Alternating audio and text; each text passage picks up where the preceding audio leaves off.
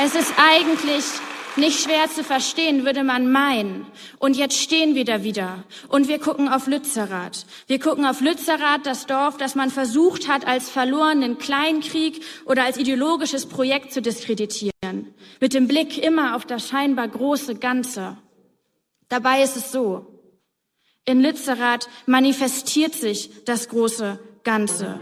Dieses Dorf sitzt auf Millionen Tonnen CO2, ist eine reale Festung für unseren Bruch mit dem Pariser Abkommen. So hat Luisa Neubauer im Oktober ihre Grünen auf dem Bundesparteitag ermahnt. Jetzt beginnt in Lützerath die Räumung, um dem Energiekonzern RWE das Abbaggern zu ermöglichen.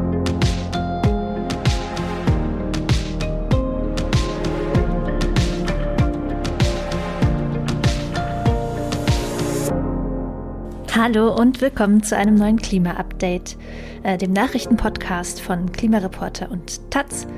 Ich bin Susanne Schwarz, Klimaredakteurin bei der Taz. Und ich bin Sandra Kirchner von Klimareporter und wir sprechen wie immer heute über drei Themen. Äh, zuerst geht es darum, was ist denn eigentlich in Lützerath los und äh, hat das eigentlich Konsequenzen für die Grünen? Dann ähm, geht es beim zweiten Thema um einen Deal, den Robert Habeck in Norwegen zum unterirdischen Speichern von CO2 vereinbart hat. Und dann wollen wir noch einen Ausblick auf das klimapolitische 2023 wagen. Genau, also als erstes gucken wir ins Kohledorf Lützerath, also nach Nordrhein-Westfalen.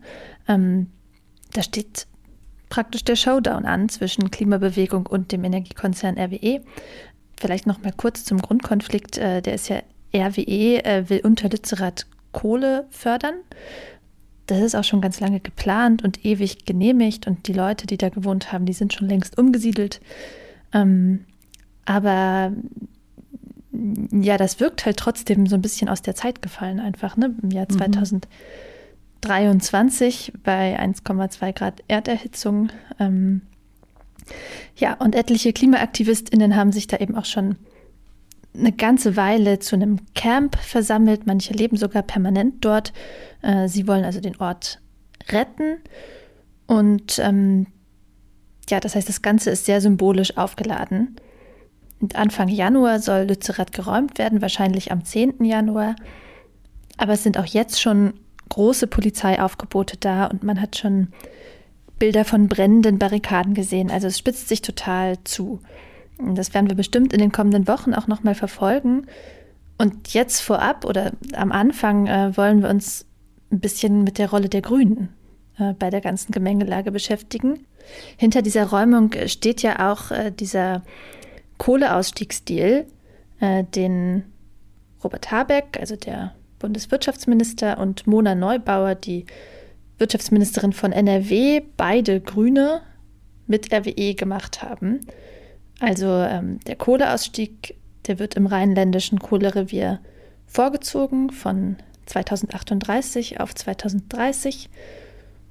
Und äh, dafür laufen jetzt in der Energiekrise ein paar Kohlekraftwerke länger als vorher angedacht. Einige Dörfer, die abgebaggert werden sollten, wurden im Zuge dieses Deals gerettet, aber eben nicht Lützerath. Und ähm, ja, gerade hat äh, Mona Neubauer auch nochmal öffentlich gesagt, da führt jetzt kein Weg dran vorbei, dass Lützerath abgebaggert wird. Also wir, wir brauchen diese Kohle für die Energieerzeugung, für die Versorgungssicherheit. Und ähm, ja, lass uns das doch mal so ein bisschen aufschlüsseln. Also ist das, ist das vorgeschoben, wie jetzt die Klimabewegung argumentiert? Oder war das vielleicht doch ein ganz pragmatischer Kompromiss? Ähm, wie siehst du das? Laut diesem frühzeitigen Kohledeal sollen ja noch trotzdem 280 Millionen Tonnen Kohle gefördert werden. Und darauf berufen sich halt die Grünen. Und ähm, es gab aber auch schon im vergangenen November eine Analyse von Aurora Energie Research. Und äh, die haben halt in ihrer Analyse festgestellt, dass eigentlich das viel zu hoch ist. Sie gehen davon aus, dass der Bedarf an Braunkohle deutlich unter 170 Millionen Tonnen liegen wird. Und ähm, das Gutachten der Landesregierung von NRW ähm, geht aber von einem deutlich höheren Bedarf aus. Und die sagen halt auch, ähm, durch diesen höheren Bedarf ähm, ergibt sich, äh, dass Garzweiler weiter abgebaggert werden muss und auch äh, die Kohle unter Lützerath in Anspruch genommen werden muss. Und diese äh, Analyse vom vergangenen November, die zieht es halt in Zweifel und auch ein älteres Gutachten, was das Deutsche Institut für Wirtschaftsforschung vorgelegt hat, ähm, sagt, dass es eigentlich nicht notwendig ist, dass Lützerath abgebaggert werden muss. Die Grünen stützen sich aber halt bei ihrer Entscheidung auf Zahlen, die von RWE kommen. Und das wird ja, glaube ich, auch kritisiert. Ja, also im Kern hängt es halt so ein bisschen davon ab, was für Annahmen man setzt zum Strombedarf bis 2030 ähm, und auch davon, was man annimmt, wie sich das Gasangebot entwickelt, also und wie dann entsprechend der Gaspreis ist und wie erfolgreich der erneuerbaren Ausbau ist. Ähm, also weil davon hängt ja ab, wie attraktiv bis 2030 die Kohlenutzung ist aus wirtschaftlicher Sicht, also das Ausstiegsdatum 2030, das schreibt ja nicht die Kohlemenge vor, also wie viel oder wenig Kohle bis dahin verbrannt wird. Dieses Gutachten der Landesregierung in NRW, das basiert eben vor allem auf RWE-Zahlen und das setzt zum Beispiel einen sehr hohen Stromverbrauch an ähm, für 2030, also auch höher als das, was das Bundeswirtschaftsministerium ähm, in der eigenen Prognose ansetzt. Also da wird dann ganz schön großzügig gerechnet.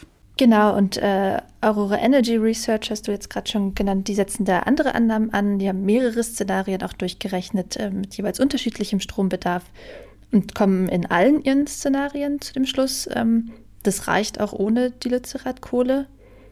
Jetzt gerade kürzlich ist nochmal ein neues Gutachten von verschiedenen WissenschaftlerInnen rausgekommen, das auch sagt, äh, wir kommen auch ohne die Kohle aus. Ich finde, es schließt sich dann aber so ein bisschen die Frage an, warum hat man sich denn dann überhaupt auf die Abbaggerung von Lützerath geeinigt? Also es wäre ja eigentlich für alle gute Presse gewesen, äh, Lützerath zu retten, also sowohl für die Grünen als auch für RWE. Also weil jetzt sieht es ja so ein bisschen danach aus, als ob die Grünen selbst nicht an den Erfolg ihrer Energiewendepläne mit der Ampelregierung glauben. Ähm, und deshalb, ja, vielleicht kann man die Frage auch andersrum stellen. Also sind denn noch andere Gründe außer der Energieversorgung denkbar, warum zum Beispiel RWE diese Lützerath-Abbaggerung jetzt so wichtig gewesen sein könnte, dass sie halt in diesem Deal dann zum Schluss gelandet ist? Und ähm, ja, da sagt zum Beispiel der BUND in NRW, naja, das könnte auch einfach eine Kostenfrage sein, also weil mhm. diese ganzen äh, schweren Maschinen in dem Tagebau, die sind jetzt halt alle so ausgerichtet, dass es dieser ursprünglichen Planung entspricht, nach der Lützerath abgebaggert werden soll. Und das alles umzubauen und umzuplanen, das kostet halt, das ist sehr aufwendig. Also es kann sein, dass es da ums Geldsparen auch geht und ähm, ja, man kann auch sich auch vorstellen, dass es für RWE vielleicht ganz gelegen käme, so einen äh, ja, Hort für KohlegegnerInnen ja, da einfach nicht mehr dazu haben oder einfach zu beseitigen. Das von BUND, die Aussage habe ich auch gelesen, fand ich auch ganz spannend. Da ging es ja darum, ähm, ja, es, da müsste man den Tagebau halt anders gestalten und das wäre vielleicht ein bisschen aufwendiger als es bisher äh, gehandhabt wird. Dass RWE natürlich den einfachsten Weg gehen will, liegt auf der Hand. Aber was mir überhaupt nicht klar ist, warum sich die Grünen dafür hergegeben haben. Weil die haben ja davon eigentlich keinen Bonus. Naja, doch, die Grünen, die können halt äh, den Kohleausstieg 2030 in NRW verkaufen als äh, als klimapolitischen Erfolg oder was heißt verkaufen? Sie haben ihn mhm. vereinbart. Ja. Ähm, auch wenn sich natürlich ähm, mittlerweile unter anderem durch diese Aurora-Studie auch Zweifel regen, ob das wirklich überhaupt ein klimapolitischer Erfolg ist äh, oder ob die ähm, Kohlemengen und damit auch die CO2-Emissionen im Prinzip äh, genauso bleiben wie vorher. Aber ich bin trotzdem gespannt, ob das den Grünen politisch schaden wird, ähm, falls Lützerath jetzt wirklich geräumt wird. Ähm, speziell, also zum Beispiel in Berlin haben wir ja jetzt Anfang Februar Wahlen. Also wir wählen das Abgeordnetenhaus nochmal. äh, wegen der ganzen Pannen im ersten Wahlgang. Ähm, und äh, ja, die Grünen sind ja bisher schon Teil der Regierung in Berlin. Aber die Bürgermeisterin stellt eben die SPD, das ist ja Franziska Giffey. Und es war richtig, richtig knapp. Und äh, da sagen viele eigentlich, na, äh, vielleicht wird es jetzt beim nächsten Mal doch Bettina Jarasch von den Grünen. Und ich glaube, da könnte es sich schon auswirken, wenn es da kurz mhm. vorher diese krassen Bilder gibt von der Räumung in Lützerath, die die Grünen mitbefördert haben, äh, wenn auch nicht die Berliner Grünen natürlich. Aber bisher ist es ja eigentlich wirklich beeindruckend. Also es gab eigentlich solche politischen Kosten nicht, obwohl die Grünen schon mehrere solche Fälle hatten. Also die haben ja auch die Rodung des Hambacher Forsts äh, in NRW damals genehmigt. Ähm, auch wenn es zu der jetzt dann nicht gekommen ist, aber dennoch. Ähm, und äh, ja, an der Räumung des Dannenröder Forsts in Hessen mhm, waren sie beteiligt und an der Genehmigung von dem damals neuen Kohlekraftwerk äh, Moorburg in Hamburg. Also eigentlich gab es schon etliche solcher Fälle ohne dass das die Grünen meinem Eindruck nach viel gekostet hätte oder ihnen viel geschadet hätte. Erstaunlicherweise. Vielleicht, äh, ja, vielleicht, weil eben SPD oder Linke oder so auch nicht als äh, überzeugender beim Klimaschutz wahrgenommen werden. Also vielleicht ist es einfach auch ein Mangel an Alternativen. Das kann ich mir eher vorstellen. Also ich glaube schon, dass es gerade in der Bewegung auch äh, ganz klar wahrgenommen wird, dass die Grünen da nicht immer glücklich und für Klimaschutz gehandelt haben. Aber wie du schon meintest, dass die Alternativen halt fehlen und dass man dann doch in den sauren Apfel beißt und vielleicht sich doch für die Grünen entscheidet. Ich würde mal vorschlagen, wir gehen zum nächsten Thema über. Und zwar ähm, ist, sind wir, bleiben wir im Prinzip bei den Grünen, nämlich diesmal geht es um Bundeswirtschaftsminister Robert Habeck. Der ist äh, diese Woche nach Oslo gereist, in die Hauptstadt von Norwegen, und hat mit dem norwegischen Ministerpräsidenten Jonas Gahr Støre ein Energie- und Klimaabkommen beschlossen. Und vorrangig geht es dabei um den Bau einer Wasserstoffpipeline von Norwegen nach Deutschland. Und bei dieser Reise war auch eine Delegation von RWE ähm, mit dabei. Und die haben quasi mit dem norwegischen Unternehmen Equinor vereinbart, dass sie gemeinsam in den Aufbau von Produktionsstätten für blauen Wasserstoff investieren wollen. Und blauer Wasserstoff ist das, was aus Erdgas produziert wird. Und das anfallende CO2 soll aber über ein technisches Verfahren, das sogenannte Carbon Capture and Storage, kurz CCS oder zu Deutsch das Abscheiden und Speichern von Kohlenstoff, unter dem Meer gespeichert werden. Und an dieser Technologie hat natürlich auch Deutschland Interesse. Für CCS gibt es im Prinzip mehrere Optionen. Einmal das unmittelbare Abscheiden von CO2 an fossilen Anlagen, wie zum Beispiel bei Kohlekraftwerken oder wie es in Norwegen geplant ist bei den Wasserstoffkapazitäten, die ähm, Erdgas als Ausgangsstoff haben oder eben auch bei industriellen Prozessen wie bei der Zementherstellung. Und da wird dann im Verlauf des Industrieprozesses das CO2 aufgefangen und unterirdisch verklappt.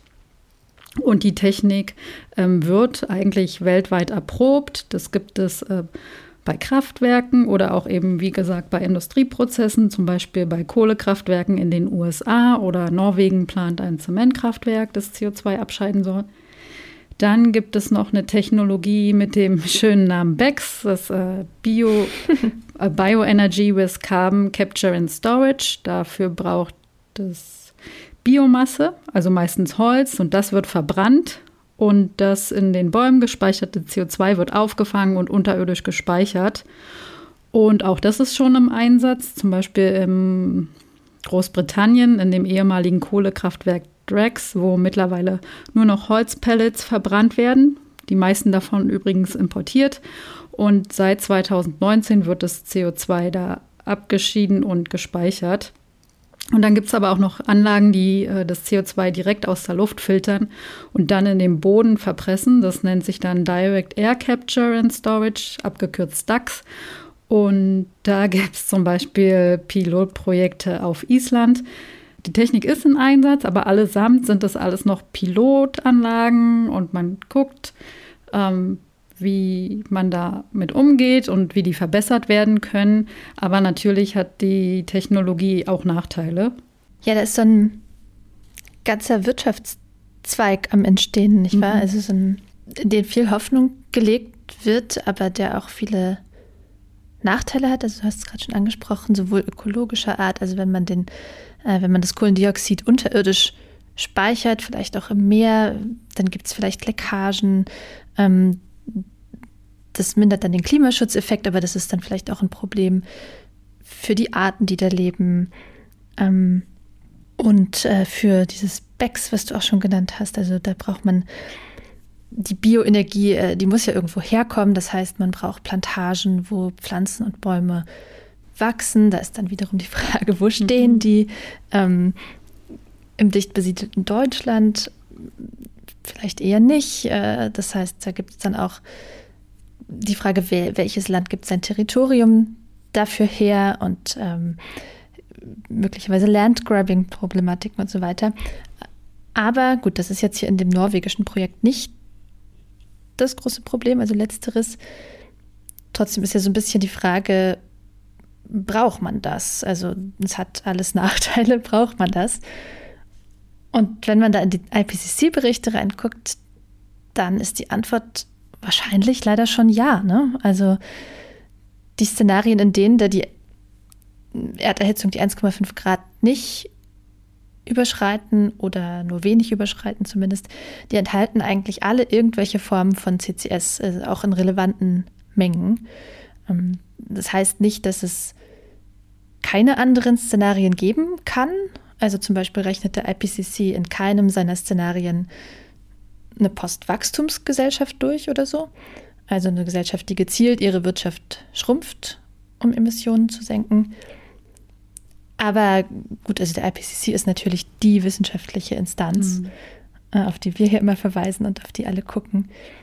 Das hat dann natürlich schon eine Bedeutung, wenn da relativ klar herauskommt, ja, für die 1,5 Grad können wir das nicht außer Acht lassen. Das stimmt, aber ich frage mich, wie viel CO2 man damit tatsächlich aus der Luft holen kann.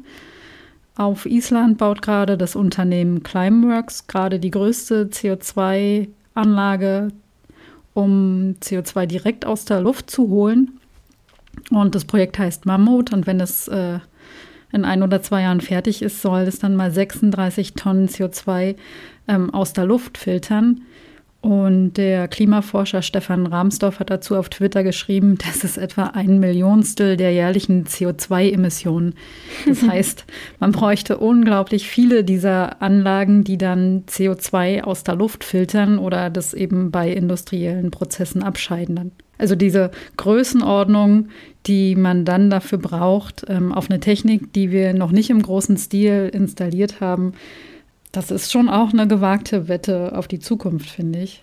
Mm, ja, da schließt sich eben auch die Frage an, was soll denn die Größenordnung sein? Ne? Also mhm.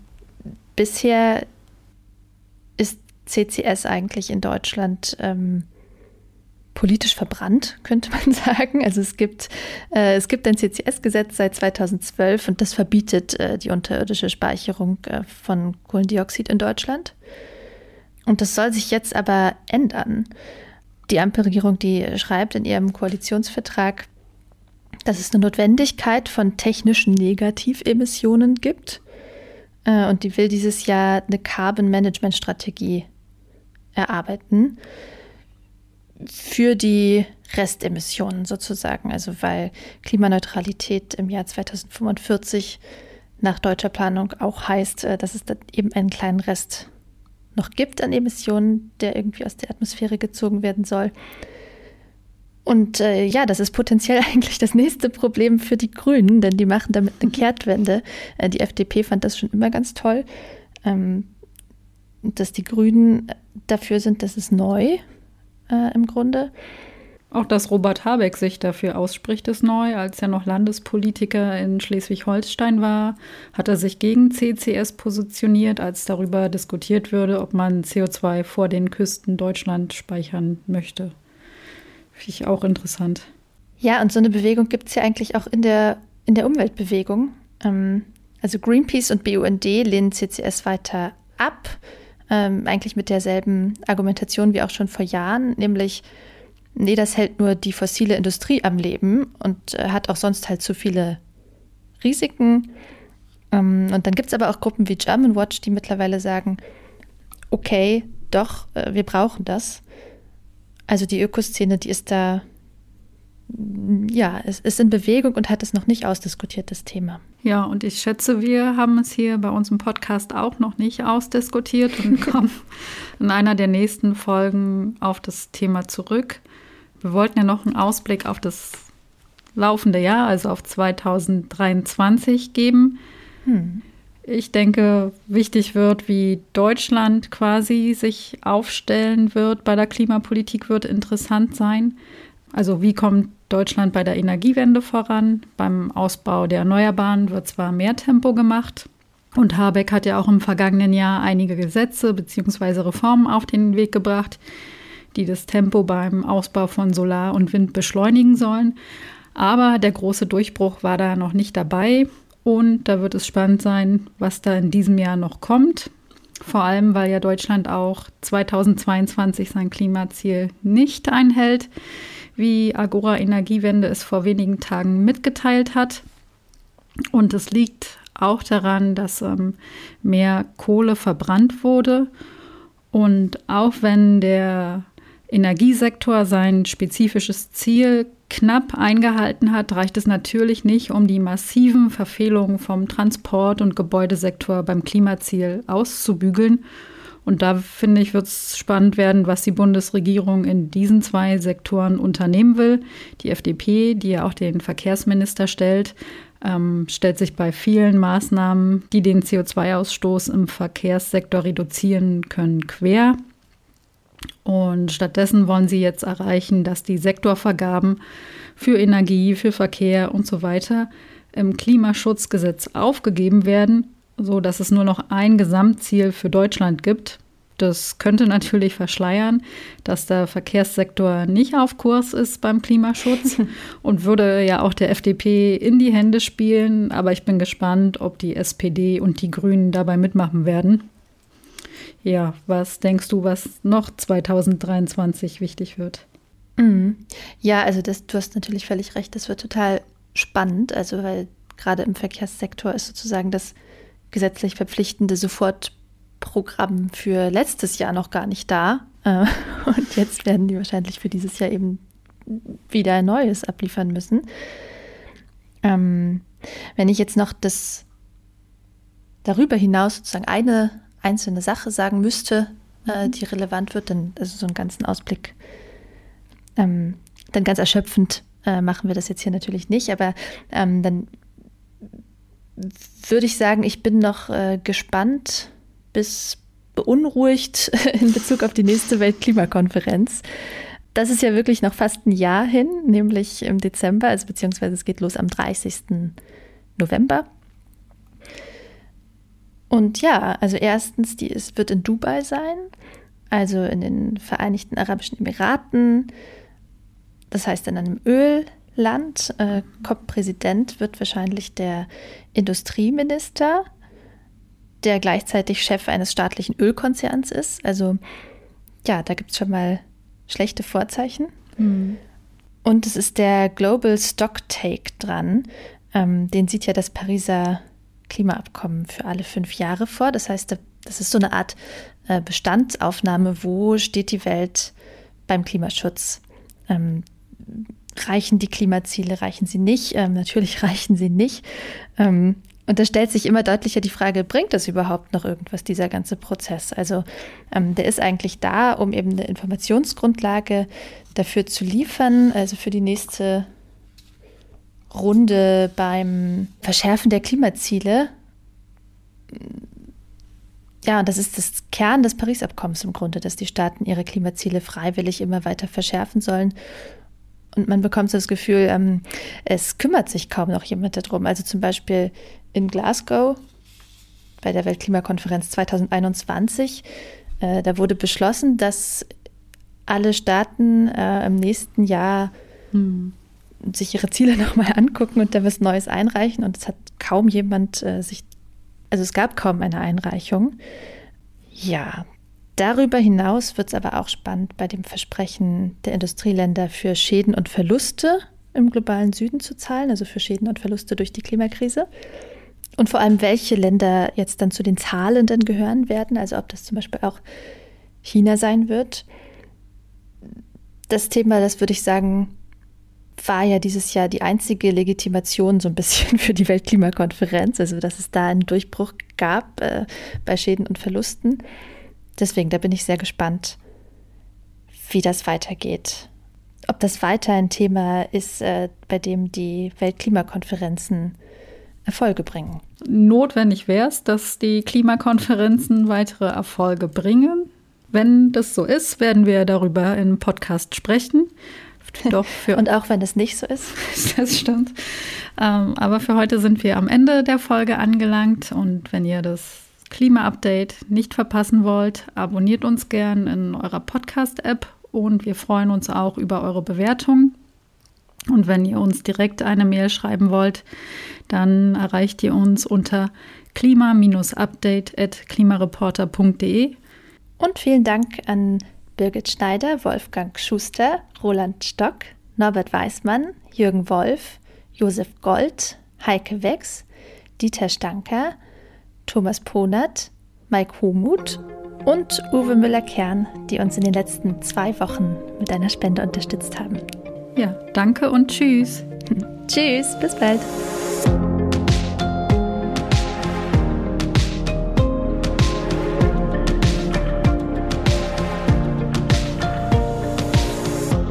Klima-Update ist ein Projekt des Klimawissen e.V. in Kooperation mit Taz der Tageszeitung. Es wird im Wechsel moderiert von Verena Kern, Sandra Kirchner, Katharina Schipkowski und Susanne Schwarz. Unser Produzent ist Christian Eichler. Ihr könnt unsere Arbeit mit einer Spende unterstützen.